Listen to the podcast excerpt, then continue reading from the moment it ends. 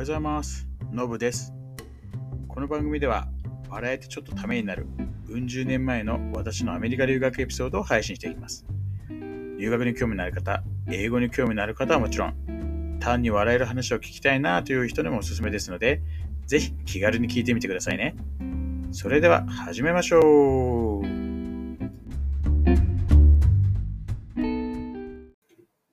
はい、今日も配信始めたいと思います。まあ、前回はね、まあ、行々しく五大公開みたいな感じで書きましたけど、まあね、あれですよ、本当に、あの、ね、あの、コメントも書きましたけど、あの公開なんてね、考えるいくらでもあるわけですよね。あの、それこそね、アイリスじゃなくてアメリカ人の付き合ったらよかったんじゃねえのとか、ね、あのそうビジネス？もっと真面目に勉強してよかったんじゃないかとか、専攻もね、メジャーもね、もうちょっと考えればよかったんじゃないのとか、あのまあ、いくら出てくるわけですよ。はっきり言うと。うんまあまあ、でもね、えー、まあ、そういう、そこそこで、まあそういうポイントポイントでね、まあ選んだ選択肢っていうのは、まあ変えようがないわけで、まあそういうのがね、積み重ねて今があるわけで、で、ね、そう、もう変えられないことをね、こう考えたってしょうがないっていうか、だからまあ、そういうのもあるけども、そういうとこ行ったらもっといい子だったかも、とじゃなく、とかじゃなくて、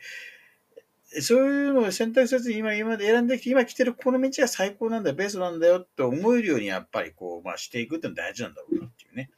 えー、まあ、思いでこう日々をね、こう生きていこうかなと、まあ思ってるわけですけども。えーと、そうですね。まあ卒業をの話をね、ちょっとしようかなと思ったんですけど、その前にちょっとサクッとおさらいっていうか、ルームメイト、どんなルームメイトいたかっていうのをちょっとお話しできればなと思ってます。で、あの、まあ、一番最初のね、ルームメイトは、まあ、あの、そのジョージ・メイスにいたね、黒人。えー、ね、もうなしで来たんだって言われた時に、全然英語ができなかったんで、ね、辞書見せながらね、こう、もんとも、んともわかんなかったんですよ。夢を発音できなかったから、I did study みたいなところから始まって、ね、まあ一週間経ったら、何も言わずに、え消え失せたっていう。そう、なんかその時に、あれなんですよ。一回なんか本貸してくれたんですよね。えーペリカンブリーフ、ペリカン文書っていう、なんか映画になってましたけど。そう。それ、俺今まで持ってんのかな結局だから返しようもないんですよね。いなくなっちゃったから。ちょ、思い出してね、言ったんですけど。で、まあ、それはルームメイトです。で、まあ、本来だったらね、誰か他のルームメイトが入るでしょうけど、結局その入らない前は、えーまあ、タウソン行って、タウソンで初めてルームメイトが、えーまあ、ガーナ人。名前忘れちゃったんですよね。うん、でもいいやつだったんですけどね。まあ、もうちょっと自分が英語できればもうちょっといいコミュニケーション取れたかなと思うんですけど。で、その後がパキスタン人。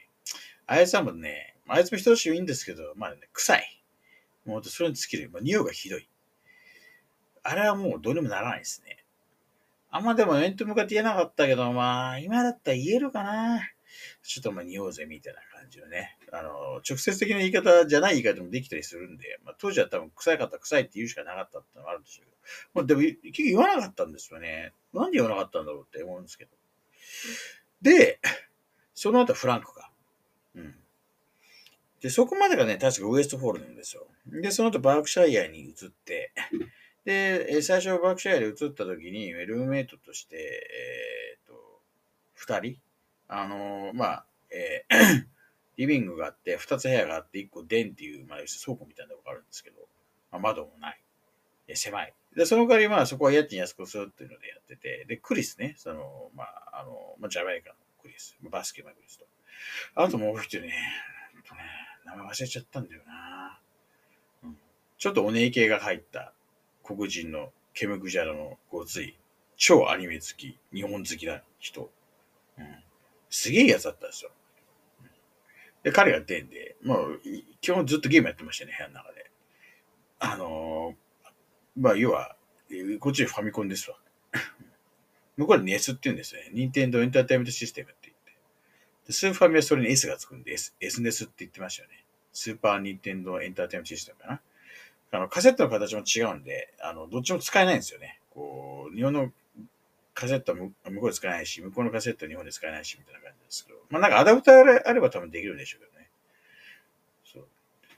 なんで、あれだな、あのー、自分もね、だからスーファミなんか持ってたんだっけな。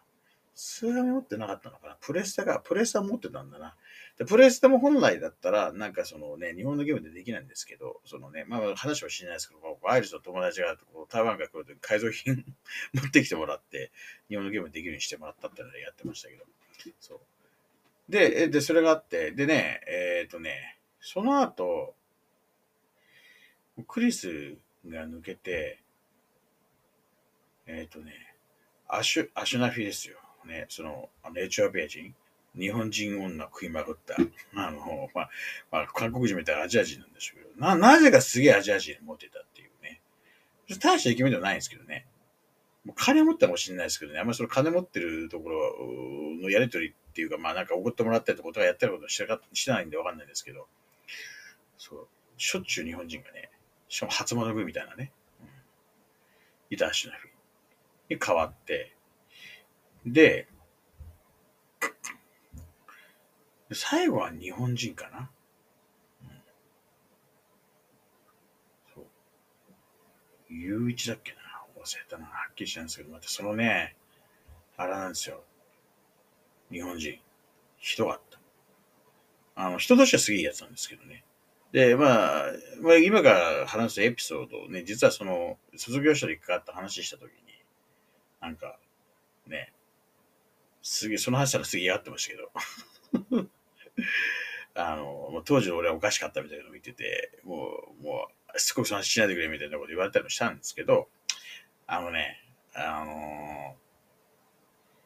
テレビを、まあ、実はね、まあこう、見るって時に、こうスプリッター使って、まあ見、見てたんですよね。で、なんで、リビングじゃなくて自分の部屋、それぞれの部屋にこうテレビを置いて見るようにしてたんですけど、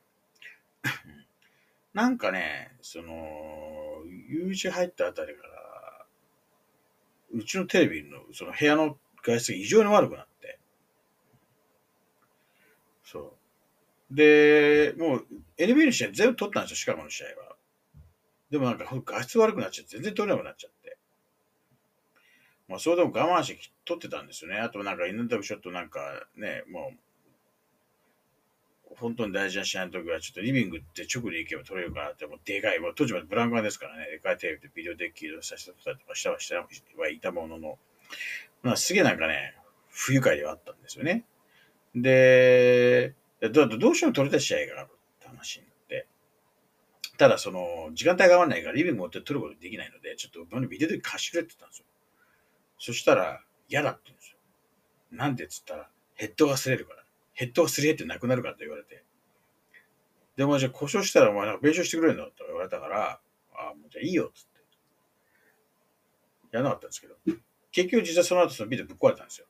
で、多分そのヘッド運動じゃないんですけど、もしでも借りてたら、こっちのせいされてたと思うと、あれやらなくてよかったなと。だけど、そのケチケチストーリーって他にもあって、なんか彼車持ってて、なんかこ